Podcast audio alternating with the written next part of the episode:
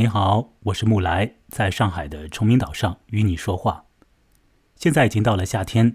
让我在节目之中与各位来谈几个和夏日有关的故事。这个夜晚要来说出现在《仲夏之死》这本短篇小说集之中的故事《烟火》。《仲夏之死》是三岛由纪夫的自选短篇小说集啊。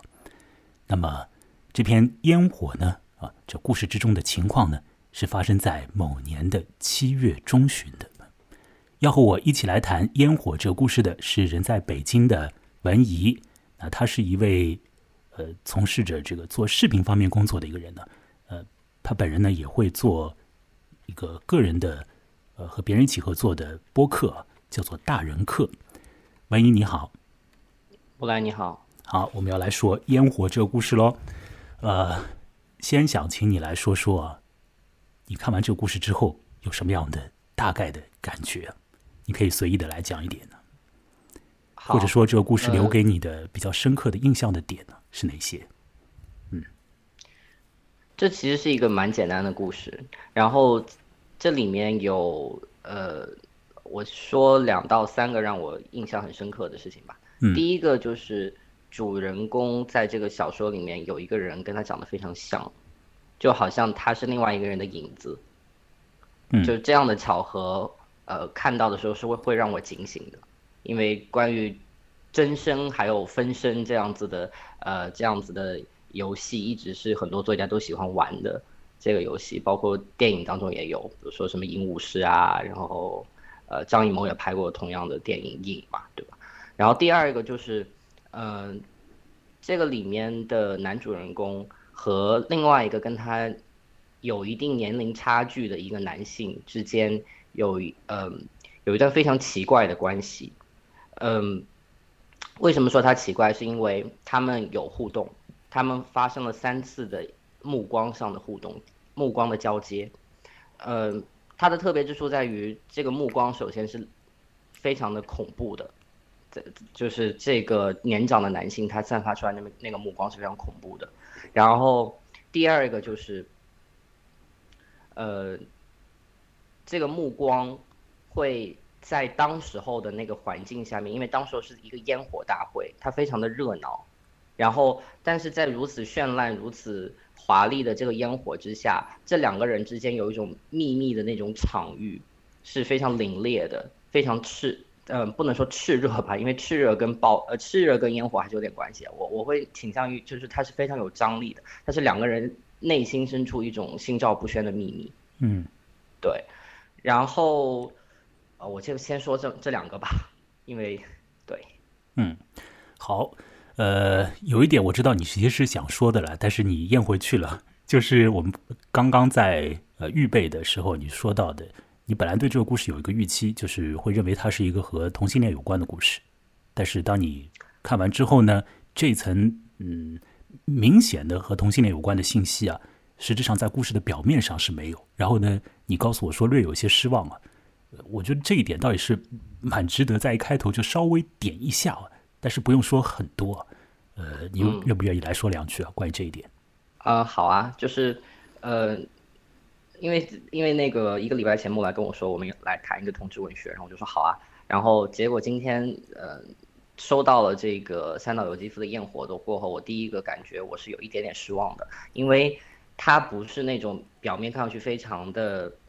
呃怎么讲，你你第一眼读上去的时候不会给它打上同志文学的标签，它里面很少有人的内心的描写，然后他也没有所谓的独白，就是内心说我对我自己是。呃，认同的一个探寻，它更多是靠我们猜，说这两个人之间有没有什么特殊的关系，甚至是不伦的关系。呃，我这边的不伦要加上引号啊，在在我说的是那个时代的不伦。嗯，所以，嗯，但是因为读的人是我，而不是别人，而我又正好是一个同志，所以我会把它还是定位为它是一个同志文学，它里面发生了一个呃两个男性之间的一个暧昧的这样子的一个情史。对，呃，说暧昧这个词，嗯，我觉得在在那时那刻吧，在那个电光火石的几次的这个呃过程里面，可能这个暧昧还没有办法来得及就是生发出来，已经被另外一些的情绪给冲垮掉了。比如说是惊恐啊等等的。对，另外呢，就是一开头你也讲到了嘛，这故事里面有呃分身这个概念。那么进入到某一个特别的场所，进入到那个烟火晚会，并且与一位年长男士有四目交接的这个小青年，他是另一个人的分身。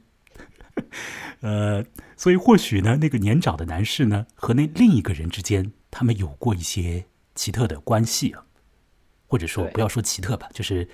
有一些亲密的关系啊，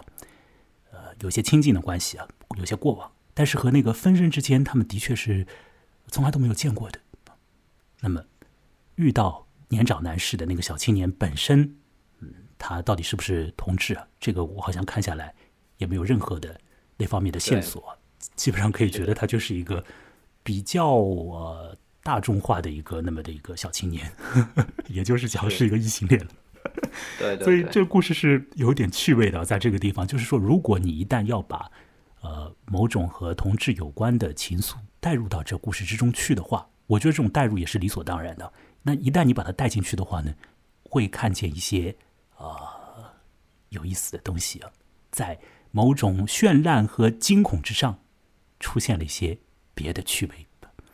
好，接下来我想这样来操作吧。呃，我会来放一段音乐，这个音乐呢大概会进行三十几秒钟的时间。而后呢，我来把这个比较短的，也是其实挺简单的一个故事呢，呃，把它的框架来说一下。而后我们再来进行一些讨论呢。呃，在这个讨论的过程之中，说不定我们也可以呃把更多的小说的细节呃给讲述出来，好不好？那我们就先来进入到这故事之中去了。让我再来做一个小小的提醒，那就是各位的脑子里可以不要有啊，方才那个七分钟里面我和文怡所聊的，呃，任何的话的这个影子啊，都可以把它给去除掉啊。单纯故事本身也是很有味道的，来了解一下三岛由纪夫写了一个什么样子的烟火的故事。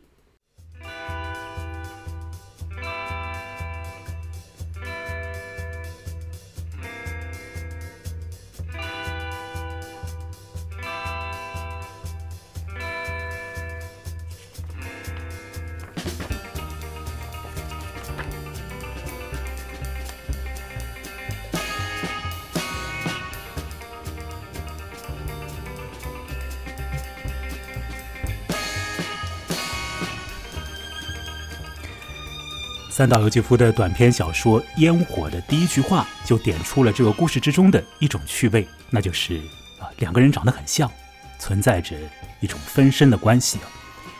作者写道：古时候的武将有替身，电影也有替身演员，实际生活中也常常看到长得很相像的两个人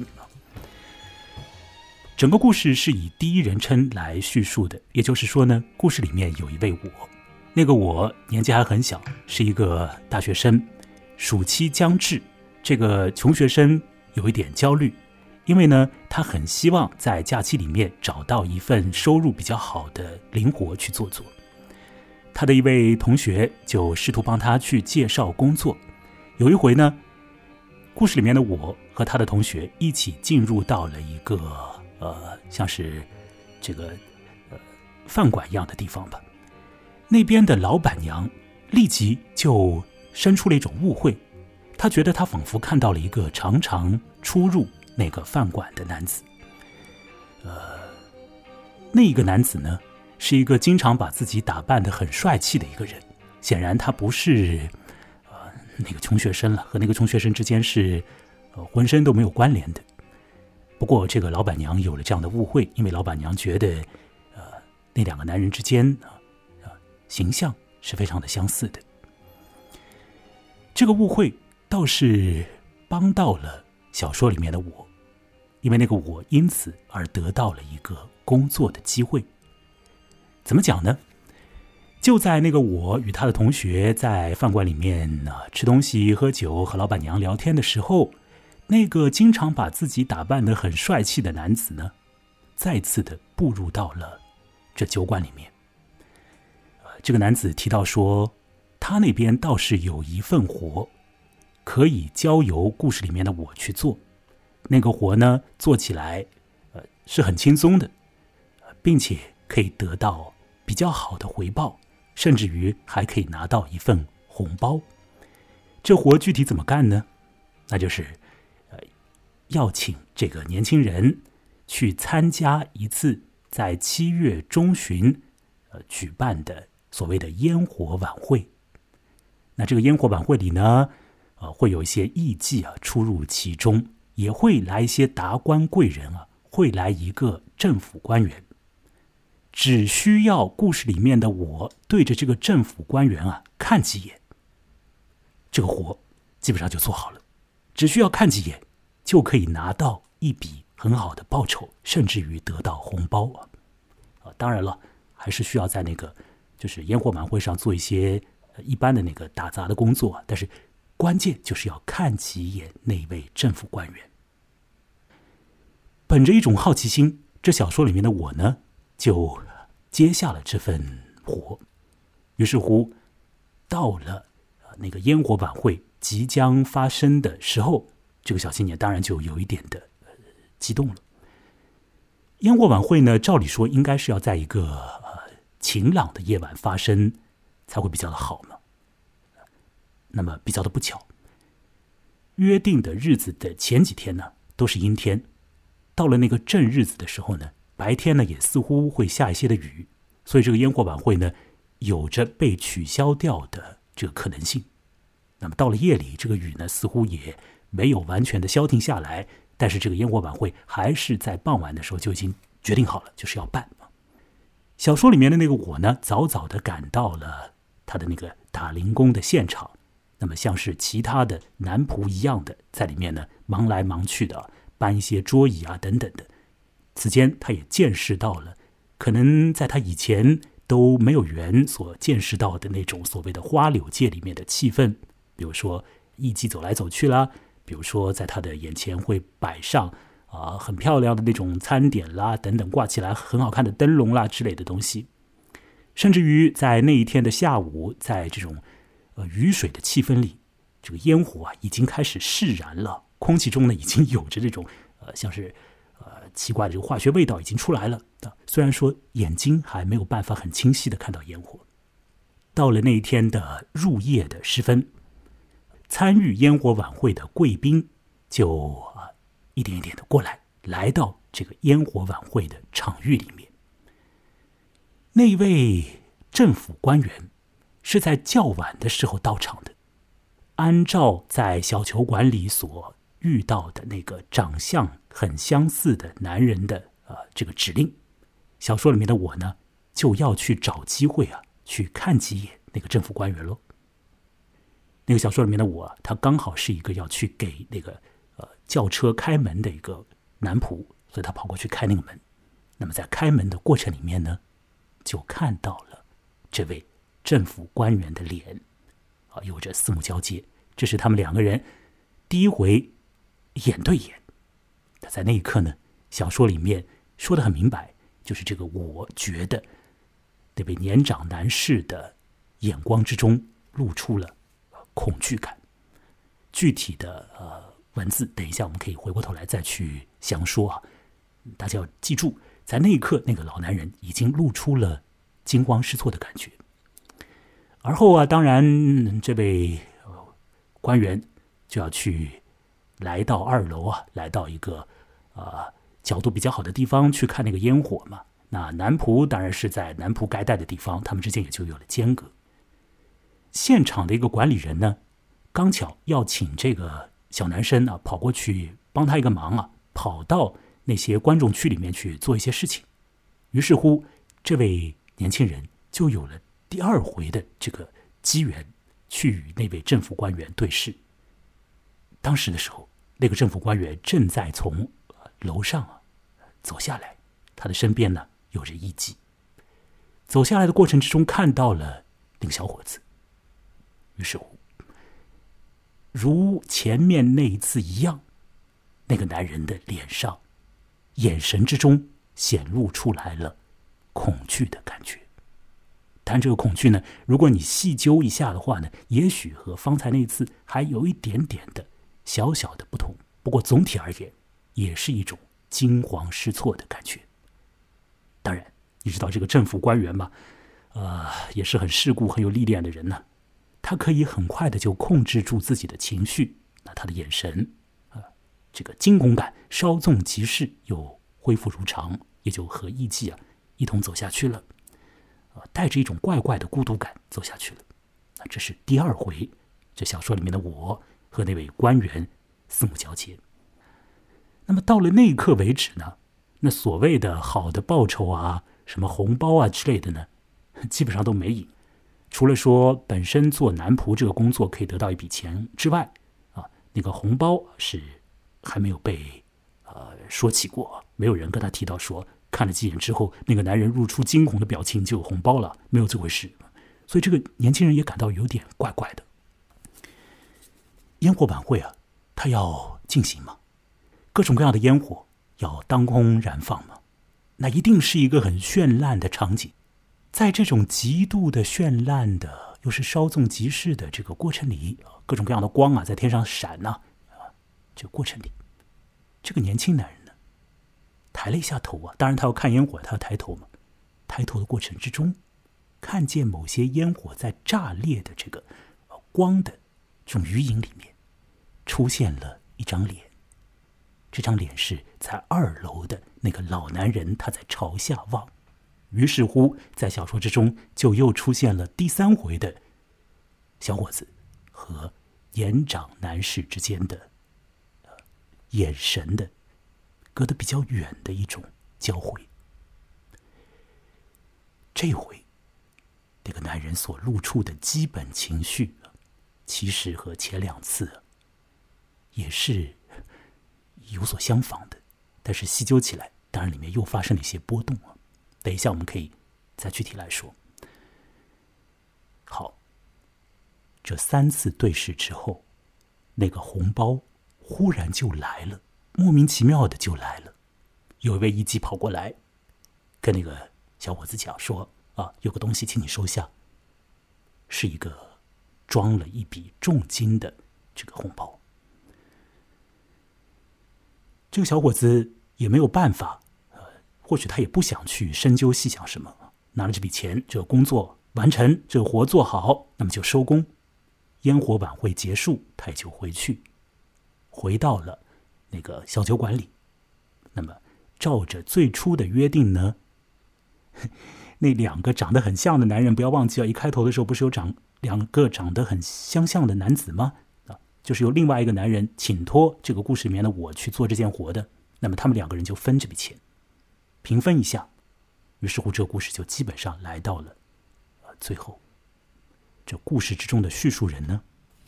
他好像还是对这个事情有点搞不清楚状况。他来了一句说：“那说不定是那个男人，呃，那个老男人，他根本就是看走眼了嘛，没有把我看成你嘛，所以他才给我红包的。说不定看成你了，他就不给我了。这样的，大概就是随便的讲了一句啊。这样子的时候呢，整个故事也就结束掉了。整个故事呢。”就是这个样子的简单，这里面基本上没有什么议论。呃，你如果说硬要说有的话呢，那可能也就是那么一点点的，从那位大学生的心里面所发出来的，呃，关于他没有看到过的场景的一种感叹呐，呃，或者是关于那个老男人的眼神的一些的稍微所有的一点点的那种解释性的话了，仅此而已。没有什么议论。三岛由纪夫这个人在很多书里面，他其实是呃有着各式各样很复杂的议论的了。但是在这个短故事里面，这些议论不存在，仅仅就是这么样的一个故事，里面有着分身，有着眼光，有着恐怖的感觉，有着绚烂的东西。呃，没有被点破的是两个男人，甚至于是超过两个男人的里面的微妙的。关系和他们的过往都没有被点穿故事大概是这样的。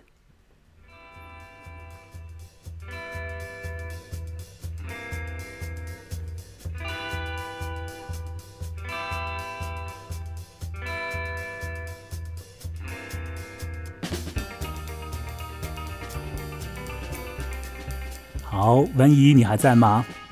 我在。好我刚刚把这个故事的框架说了。嗯，你觉得有没有漏掉什么重点？我觉得没有啊，还蛮呃，还蛮详细的。就呃，听你重新讲一遍这个故事，我会觉得这个打扮的非常漂亮的男生会让我想到那个呃呃《镊子》里面那个小玉，就是好像是穿越过来的感觉一样。因为小玉最后也到日本去了嘛，就是那种狡黠的那种感觉，然后那种为了钱，然后在那儿呃，包括跟。呃，可能的跟年长男性的相处，都让我想到，嗯，这个小玉，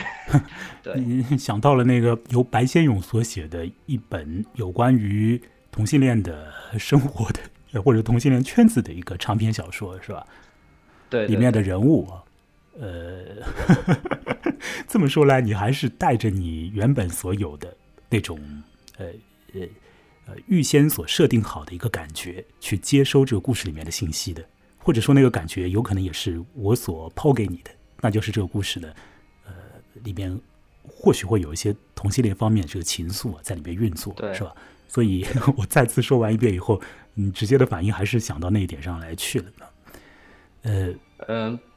不一定吧？我是说，就是说，嗯，如果我们撇开跟嗯呃性取向认同这个方面，我会觉得这两个人的个性很像，对，个性很像。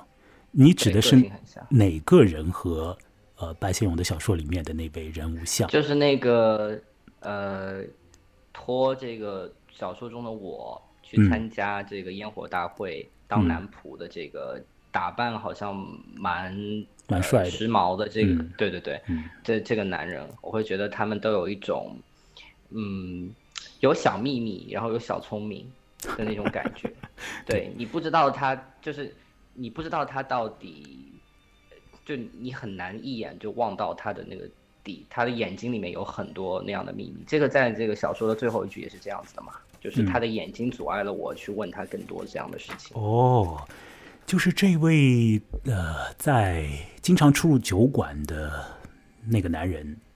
呃，他在小说里面被写到的笔墨实质上是非常有限的，非常非常有限，他只在一头一尾。这样的闪现了两次，甚至于关于他的容貌啊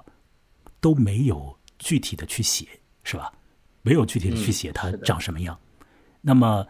可是从这个很简单的一些笔墨里面，你可以看出来，这个人好像心里面有一些的东西是多过于呃一般那个年龄的这种男青年的。或许他有一些什么样的秘密，有一些什么样的。呃，计划什么样的一个轨迹啊，在他心里，呃，所以他才会马上的看见一个年轻人和他长得很像，他就立即出了一个主意啊，立即就设计好了一个，嗯，怎么说呢？不应该说它是一个局吧，反正就就设计一计，就是还能赚点钱的这种小计谋。对对对，对对对，从这个故事本身来看，只是要贪那笔钱，只是要那笔钱，那就立即产生了一个计划。这个计划呢，嗯，说起来也不复杂，但是你要马上的啊，脑子里面就蹦出这个计划来，我觉得还是可见这个人的 平时的对对 他的性情是什么样的。他可能已经经历了蛮多啊那方面的一些事情啊，有过一些经验了啊。你提到说，在这个故事的最后啊，又讲到了那个男人的眼光啊，这点我刚刚在重复故事的时候，其实没有提到那那句话。那个还蛮关键的，最后的时候等于说是那两个长得很相像的男人之间，他们倒是有了一次四目对视。对对。而那一次的互望呢，似乎什么东西都没有激发出来，是吧？他有一种，就是我会觉得这个朴实的大学生有点被吓到。有点害怕，有点会觉得说那个好像不是我应该去关心的问题。嗯，就他，对他好像就说明那个人的眼睛其实像深渊一样，他不敢往里面去看。嗯，我会觉得是这样的，他们不是那种照镜子的关系。那个呃，小说里面的我，到了最后的时候，他已经发觉到了一些呃蛮微妙的不对头啊，所以他好像也自己啊受到了。呃，就是某一种的什么触动那样的，但是他不想去探探索这个触动本身呢？就让他去吧。对，我也不想去了解了解很多，说不定了解多了以后，麻烦也来了。反正我钱也拿到了，该干的也干了，对吧？是的，那就就就就结束吧。那么我和你这个和我长得很像的人之间呢，我们似乎也呃也谈不上再要去发展什么样的其他的事情出来啊，也就这样了。只不过你的眼神啊，怪怪的啊，这个眼神把一些东西啊给拦截住了。说到了这个小说里面的我，这个我和故事之中的和他长得很像的那个人，实质上他们的性情好像是很不太像的。对，最起码，最起码那个小说里面的我，呃，他的经历好像更少一点。具体来说，就是在出入那种花柳界啊，呃，去陪着一个高官呢，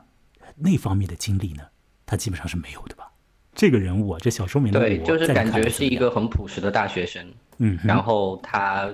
嗯，也是第一次。有那样子的经验，然后包括这个可以解释为什么他对于烟火这个事情他是这么的热情嘛？因为他完全没有看过这样的东西。嗯，对，嗯。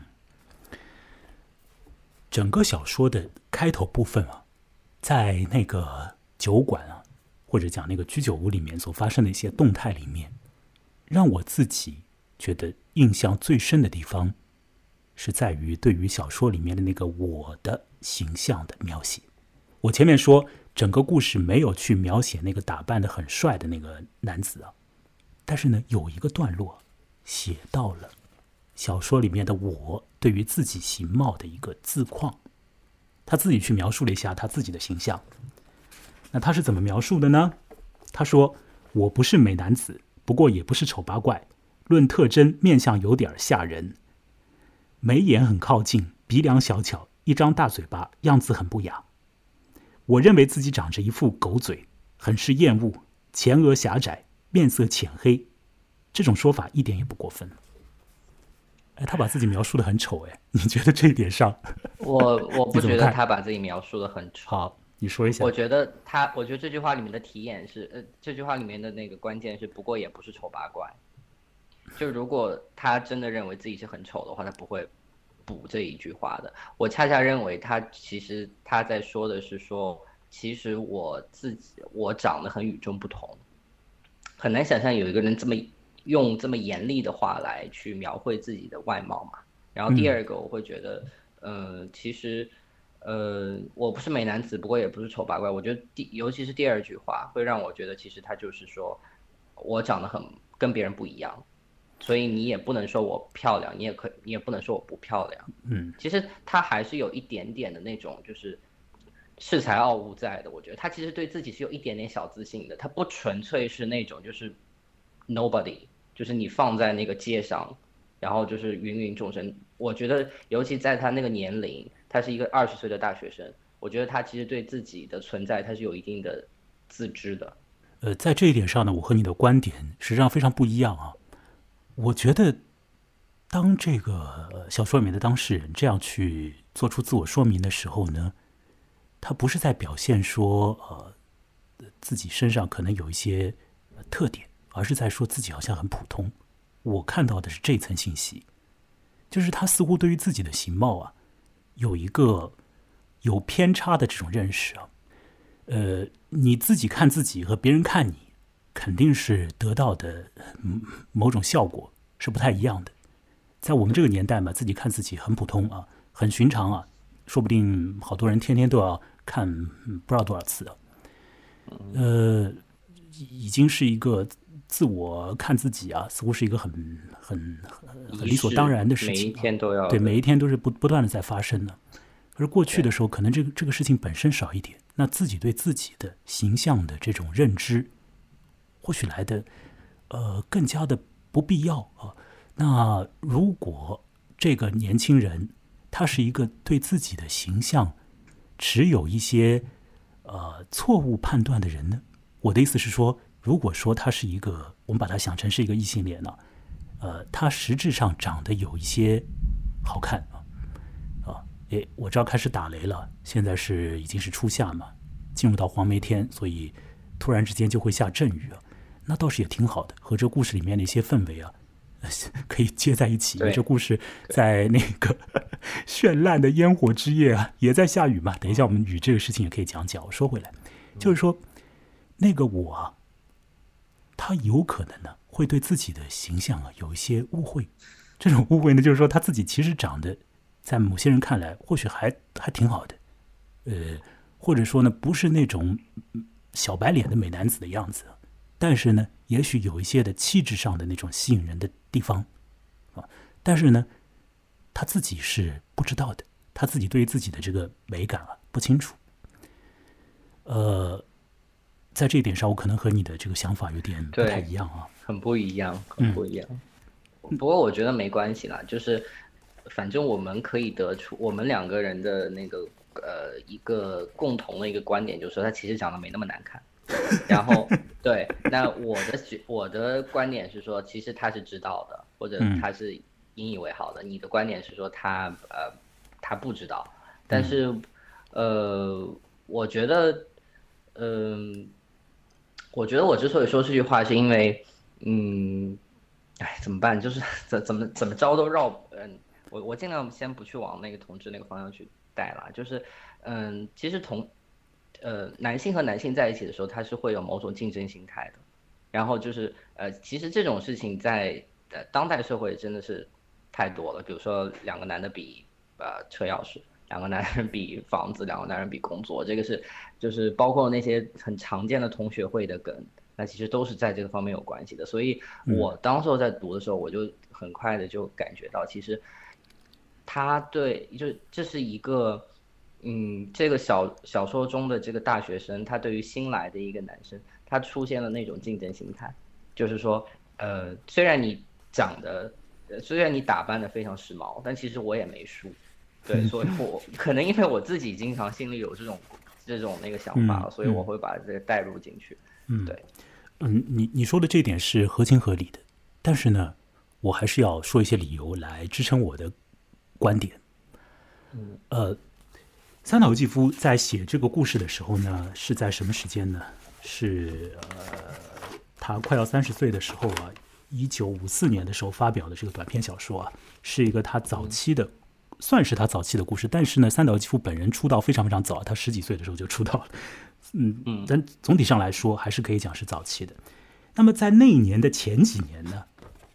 这个人呢写了一个长篇小说啊，这个长篇小说呢，可能是被很多喜欢三岛由纪夫的人所忽略的，甚至于呢，被三岛由纪夫本人呢，也是刻意的去摆在一边另眼相看的一个很长的长篇小说，比较长的长篇小说吧。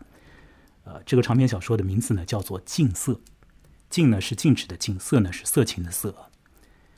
那么在这这个禁色的啊这个故事里面，最为最为重要的一个男性的形象呢，就是一个长得很好看的一个男子。那么这个长得很好看的男子呢，被一个老头利用了，呃，利用来首先是对付他的那个老头以前的一个和他有过性情关系的一个女人呢。后来当然这个呃线索就越来越庞杂了。这个年轻男人呢，这个他的身体或者他的心他的某种精神状态就被更为厉害的去被别人去操弄，甚至于他自己好像也都无所谓。那么这个男人身上有一个很大的一个特点是什么呢？就是说他为什么会吸引到这个镜色里面的一个老男人要利用他呢？啊，当然在于他形象好，这个形象好是好的不得了的一种好啊，就是男女通吃啊，都会觉得好的那种好。另外一点非常关键的呢，就是在于啊，这个人啊不知道他自己形象好，所以 这是这个整个小说《镜色》里面一个很大的一种设定。也就是说啊，那故事之中的那个美男子，他在外界看来，他很标致，呃，是也可以讲很有男性气质吧，或者说很有那种呃性感的那个那个那个嗯那种感觉啊。但是呢，他自己啊，呃起码来说是一点都不在意的。正是因为他不在意这一点，好像更能够去释放出来他的那个所谓的呃美质。这个这这让我想到那个呃意大利文有一个词叫 sprezzatura，就是漫不经心的刻意嘛，就是就是男生要呃就是这是男装经常会用的一个词，就是说，呃，男生在那种就是说不经意或者你要看上去他不用力的那个状态下面，他其实最漂亮的。他如果就是如果这个人真的是比如说西装笔挺，然后或者是那种那个领带打得非常的紧，非常的结实，其实。在呃意大利人看来，其实那就不是很漂亮的那种感觉了。你一定要那种，比如说袖子要稍微啊不不那个呃衬衫的扣子要稍微松开一颗啊或者什么的，他们就会觉得这个很好看。嗯哼，诶，是有这种感觉啊。我自己也是比较喜欢去多看几眼那种看上去比较松弛状态的 人，或者是不像是一般公众所认定的那种。呃，美丽的人的那样的人呢，呃，甚至于他自己也没有自觉的那种人。现在流行的那种直播里面的 那些形象，我我不知道怎么回事就看不下去啊。我觉得他们太过于明白自己长相是什么样的，而这种明白呢，好像又是又是太一厢情愿了。嗯，所以就是存在着很多种不经意间的那种刻意的搔首弄姿啊。或者说是刻意的，就是告诉你啊，我这儿好美啊，你看看我这儿吧啊，有那种感觉。但在 这个过程好像看起来不太美。我，所以在这一点上，我刚刚引那个呃，就是介绍那个近色这个事情。近色，对，是因为呢，它就是写在啊，写在这个呃焰火之前的一个一个长篇故事，所以我想呢，在写。呃，焰火的那个阶段吧，三岛纪夫或许心里面的某些的意念的，嗯，还是会有那个镜色里面的一些余影啊，会照在他那边的，对，有可能。所以我觉得可以把那个小说里面的我看成是一个他自己对自己的形象啊，对自己的举止啊，或许都呃，对于自己的形象所可以产生的效果，其实没有领会的一个人。这个其实我觉得，对于很多异性恋男性的话，也许会经历那个阶段的。不管他以后觉得自己形象怎么样，可能在二十来岁的时候，他或许他确实是不太不太明白自己这个形象怎么样的。不像是一些呃女女孩啊，可能十几岁啊就已经开始比较注意自己的外表啊，开始去打扮啊，或者有这种明确的说好看不好看之间的这个比来比去啊。男性如果说要一般竞争的话，有竞争。形象嘛？我觉得就算有的话，可能也是 比较潜意识里面的那种，不会就是直接拿起来说啊，说比比谁谁丑啊，谁好看之类。我我我这边呃，简单的补充一个一个观点，是我那天听播客听到的，就是你说为什么说直男就是好像说呃不注重外形啊？我其实就很多人都喜欢用一些，比如说。呃，审美教育啊，或者什么的这些那个，但其实我也对这种蛮烦的。但是我那天听到一个观点很有意思，他就说的就是说，其实，在男性的视视野当中，就是你的外形和你的权利是挂钩的，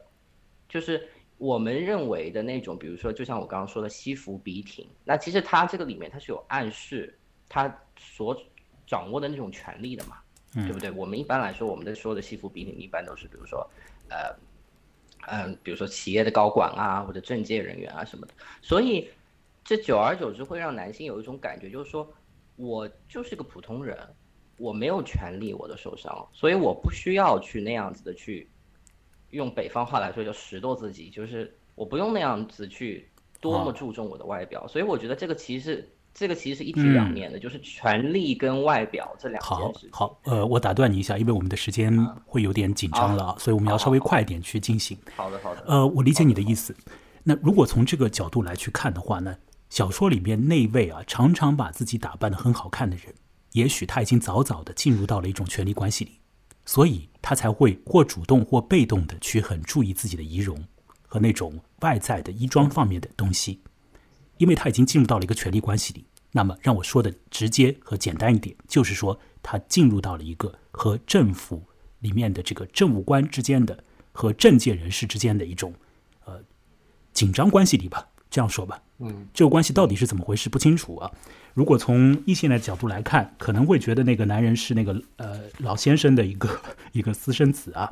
那从同志的这个视角来看呢，当然可以把它理解成是一个可能有过一夜情啊。或者是曾经的一个什么男妓啊之类的，这个都可以各种各样的角度都可以去理解，或者是某一个政敌所派过来的一个诱饵啊之类的，让他又欲罢不能，又又又没有办法招架等等。总而言之，那个男人进入到了一个权力关系里，而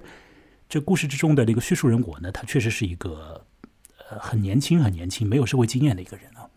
好，这里面就引发了一个问题了，就是说，如果说那个小说里面的我，呃，在这种衣装上啊，这个行头上，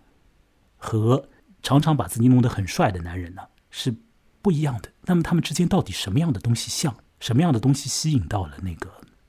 或者说使得那个政界人士啊，马上的有那种反应？似乎，呃，人还真的不能看你的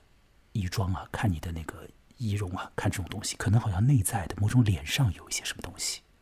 那种东西是一望啊就望见的的，你不用去掩饰啊，不用去调整啊什么的，就别人会看得到的。别人会看得到你的脸上有某种东西，这种东西会引发一些效果，可能会让别人多看你几眼，可能会让别人就决定说不要看他了。嗯嗯，可能也可以让很多人就是关系就建立起来了。好，具体我们看看啊，那个政界人士和那位年轻人之间的三次的对视是什么样的一个状况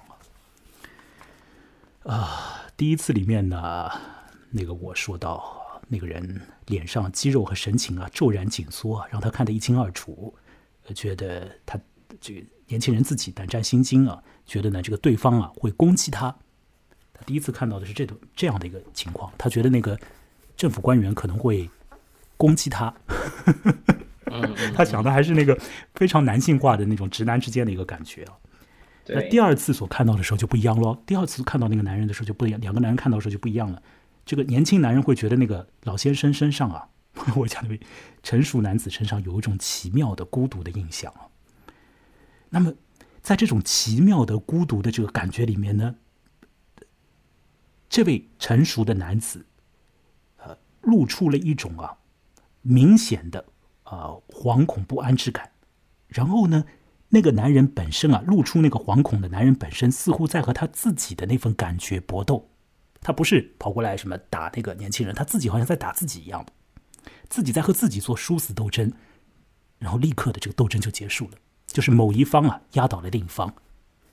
那个在台面上的那个自我，那个外在的自我，立即压倒了他内心的自我。那种惊，那种惶恐感啊，眼光里边那个不对头那个感觉，就完全的没有了。他又恢复到了一个啊，这种可能是不太动声色的那种政治人物的那个派头里面去了。这是第二次啊。那么这个过程也是被小说里面的我所觉察到的。其实他已经看到了那一点，他看到的也是一个一个男性自己的心里面的一些感觉啊。呃，绝对不是什么同志之间的关系啊等等的，或者是两人之间的那个互动关系啊，不是这样的。那么第三回的时候，实际上是一个最为。呃，耀眼的一个注释了，因为那个注释里面呢是在烟花哈连环爆炸的时候，那时候发生的，并且那个呃眼光呢，这个角度呢也有点别致，一个人是朝上看，另外一个人呢是往下望啊，呃往下看，朝上望这样子，呃，他所看到的是什么？这时候其实不能够看见很清楚的东西了。不能够看见很清楚的东西了，能够看到的是某种惊慌失措和那个焰火的意象融合在一起了。好，就是这个样子。这是三次的呃对视里面啊所发生的一些具体的那个眼神里面的这个这个交汇感呃。我们方才在做预聊的时候呢，就预先谈话的时候，其实那个文怡你还说到了一点，就是说现在啊，我们的那个呃，在我们当下的那个环境里面，好像大家看的那个眼光啊，彼此之间这个眼光啊，比较容易，就比较容易冷漠，是这样吧？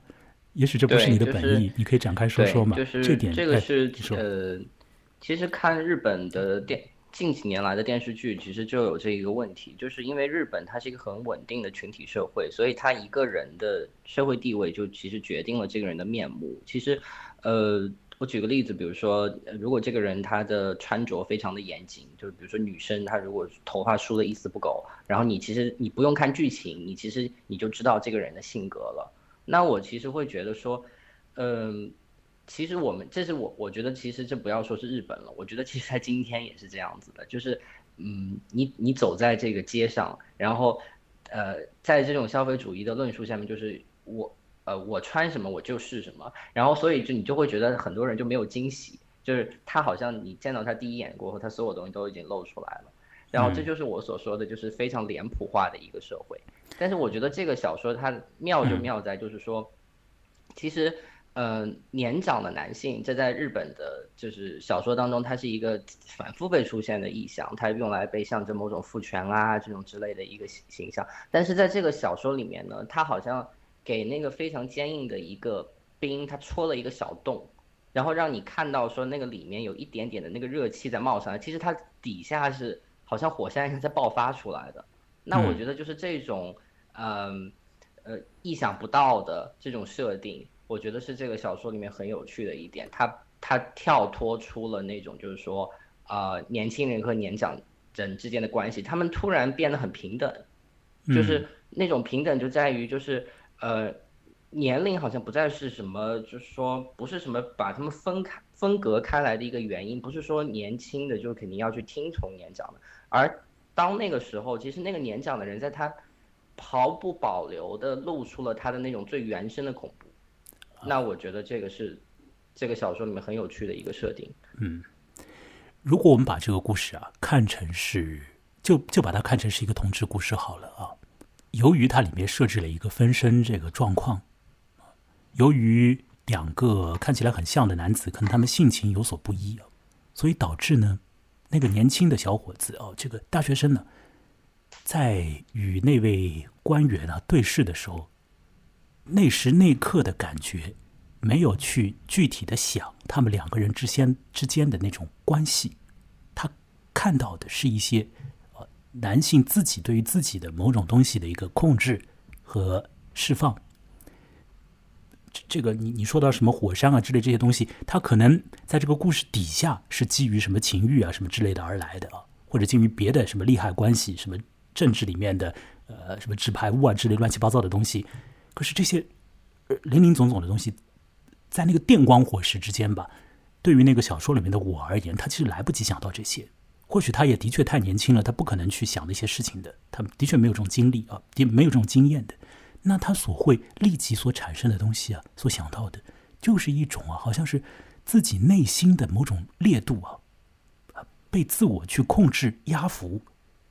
以及由此而来的那种又孤独又惊惶的，又无助又失措的，同时又和一种很美的东西啊相错之交杂的一个感觉。就好像是那个老男人呢，在暗暗的强压某种自己的东西，而这种强压的过程和那个烟火的释解的过程之间，又好像有了一个彼此之间的反衬，而这种反衬呢，某种忍呢，某种把自己内心的那个呃，怎么去形容那种东西，把它给强制的控制住的那个感觉，也许啊。对于三岛由纪夫而言，会有那么一点点的吸引力和诱惑度。那位政府官员本身形象如何，我们一点都不知道，因为这个故事啊，完全没有去写那位年长男士、政界人士的呃具体的这个形容形貌状态，只是说呃，比如说他惊惶啊，比如说他呃孤独啊等等这样的。可是我们可以看得到，这个人好像在对自己啊做一些控制。当然，你说这种控制很。很很普通啊，政治人物嘛，他当然都时时刻刻都在演戏了，是吧？你可以从这个角度来去讲。普通，对啊，对男的也很普通。就是说，你可以从一个非常普通的一个角度来去看，这就是一个政治人物嘛。他当然就在台上，就是天天做的一件主要的事情，就是演一些样子给公众看看嘛。所以呢，当他到了一个应当放松的场合呢，一下子遇到了激发他自己内心深处某种感觉的眼光的时候呢，他照样可以呃一如往常的让自己啊。进入一个表演状态，或者进入一个呃不会露怯的一种模式里，但是也可以从另一个角度来看，就是说，在这个烟火的这种勃发和释放的过程里，有一个人呢，他实质上一直在控制自己的某种东西，他一直在进入到一个 某一种啊强烈的一种啊，把自己的某种感觉给压下去啊。当然，他最后还是 要拿一笔钱出来，控制住了。呃呃，可以讲是控制住了，但这笔最后那笔钱还是出来了。对对对，这个钱还是来了。你说这个钱是代表什么意思呢？啊，他是为了什么呢？啊，呃，有过什么样的以前的过节，或者说亲密关系，才导致于就是看几眼才送一个红包呢？我们可以充分的去想象这一点呢。整个故事之中还有一个气氛性的啊东西。是下雨这件事，你看现在你听啊，仔细听，可以听到一点雷声的。如果我的录音设备比较灵敏的话，你你那边的播放设备还好的话，有点隐隐约约的雷声啊。现在响起来，我知道要下雨了。整个故事之中有一个要下雨，但是又没有爽爽快快的下下来的那种氛围。这个文艺你感觉到了吗？对，很黏。对，就是要要发生什么不又不发生。对你说的这个词非常有意思啊，就是就是一种很黏黏糊糊的一个感觉，就是它不是很很爽气的，就是哦倾盆大雨，那这个烟火晚会或者或者办或者不办呢，那另当别论，也不是说是就就雨停了，而这个雨啊四下飞下，有这种感觉，这种感觉实际上是我自己会觉得是三岛由纪夫在他的很多的小说里面也经常会。创造出来的一个，呃，一种一种黏哒哒的感觉。我用一个词呢来说，是一种叫做如诗的感觉，不是像诗歌那样的那个如诗啊，而是三点水上面一个雨，下面一个儿，那个诗呢就是湿润。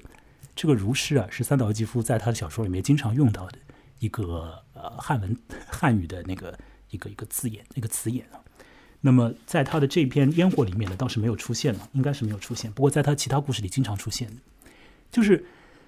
诶，你似乎要去接触到某种水域啊，某种水的这个这这个感觉的东西啊，但是呢，你你你好像又没有办法完全的融入其中，就是一个像是你身上既湿了又浸润到里面去了，但是好像又没有把你给浸没那种感觉，也许就像是刚刚唯一你说的那种黏哒哒的感觉，这种感觉在三岛由纪夫的许多的小说里面，我觉得都有流露。而这种黏哒哒，和故事里面的这种忍啊，或者爆裂啊，或者绚烂呐，或者无动于衷啊，或者呃心思意念不波动啊，或者社会经验少啊，呃，或者要去刻意的去表现自己的仪容啊等等之间，它都形成了一个，形成了一种一种一种一种气氛上的一个一个一个一个一个感觉，我是觉得。就像一锅汤一样，就什么都倒进去了，然后热气腾腾的。但热气腾腾不是温暖的热气腾腾啊，是那种就是黏糊糊的。好像是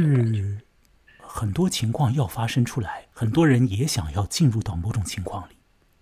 那么也似乎有了很多种可能性啊，呃，使得一些行动啊得以被呃爆发出来。但是呢，它就是不能够啊很好的爆发。嗯嗯，有这种感觉啊，呃，或者是外在的那个气氛啊，已经是很这种很很刺激了嘛。那个就是烟火在在燃烈嘛，那种感觉嘛，知道吧？又是盛夏季节，七月的中旬呢，就是嗯，应该来讲是最热的时候了吧，是吧？可是你心里面某种东西还是你说是凌冽啊，或者说是有点冷，我觉得也可以。它确实就是有点冷、有点淡的那个东西，或者就算是那位官员。身上他有热的东西，也被他主动的、呃用力的把它给排除掉了，这种感觉。那么，对于那个小说里面的年轻人而言呢，当然就呃更加是这个样子。整个的气氛里面，他似乎也是没有融入到那个呃炽炽烈的那个气氛里。也许他可以跑过去啊，抓住那个。那个当官的说啊，到底怎么回事啊？你干嘛就害怕成这样？嗯，那就是另一个故事了，那就完完全全是另一个故事了。那在三岛由纪夫的故事里就没有这种情况啊。那这个样子，这个故事就到了尾巴上。我觉得这故事尾声的时候，嗯，留下来的那个味道啊，也蛮好玩的。就是我方才在叙述的时候，其实也讲到了这一点呢。注意自己仪表的那个男人，会觉得说官员一定把那位大学生当成了他，而那位大学生却没心没肺的啊反反问了一句，就说有可能没有呢？有可能那位官员把我当成了另一个人呢？啊，正是因为他把我当成了另一个人，和你浑身不相关的人，所以他才给我红包。有可能，如果他把我当成是你的话，没有这个红包，可能会有另外一些事情发生。我觉得那个很简单的一句话，倒是也打开了这故事之中的另一些的趣味啊。不过我们现在这个时间，呃，已经比较少，大概还有呃三四分钟的时间。文英，你看看你还有什么会想到的要说的？呃。那既然最后还剩三四分钟的时间的话，就是，呃，呃，我先我先我先接着你的话讲吧，就是，我觉得这个这个结尾是枉然的，嗯嗯，枉就是竖心旁那个枉，就是你感觉一些东西飘走了，它可能是一些线索、一些故事，然后你那根线索的线头，其实你有一瞬间是握得住的。就是在那一次的焰火大会里面，但是你就眼睁睁的看着它飘掉了。那其实这一种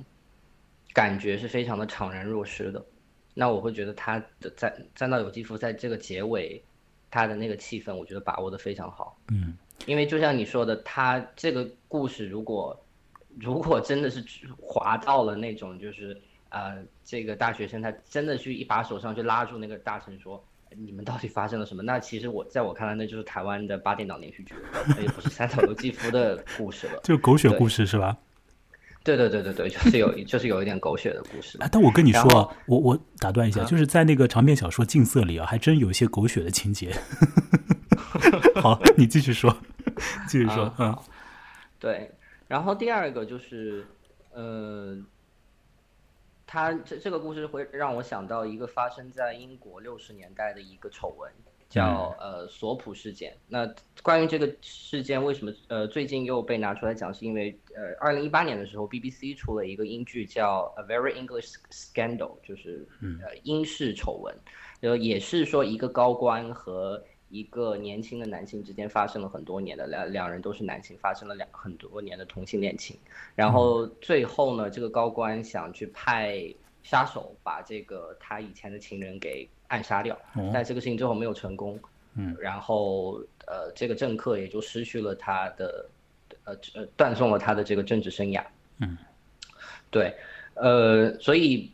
我当时候看的时候，我会觉得哇塞，就是原来三岛由纪夫在。这个事情发生十年前，就好像已经预言过了这个事情。哎呀，就是是是一种巧合啊。这种事情当然它会发生了，那东南西北世界各地都会有了，在我们这儿，我想应该也有吧。对对对，只是我们这边更加不可以去谈这些事啊，或者说就算谈的话，普遍公众或许也不愿意去相信，因为我们本身缺乏一个关于同志啊或者性别多或者性取向多的这个讨论的这个。这个土壤，这个气氛也是没有的。你突然来一件这个事情，我觉得真的是大家要消化消化，是吧？这个事情我觉得肯定是有的，但是他被演得很好啊，被被被表演的很好，或者说被掩藏的很好。呃，甚至于是好像在我生活里面都看到过某种影子啊，都会有。但这个具体就没法谈了，说不定在你那边，你生活经历里面有更多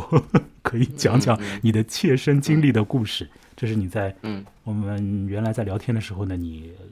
露出来了一句，说是你自己有一些经历和这小说里面的某种的状况啊相通啊。但是我们现在时间已经确实没有了，所以没法讲了。那谢谢文怡这次来参与，来和我聊这么一个故事，呃，花了你蛮多时间呢。谢谢你来参加。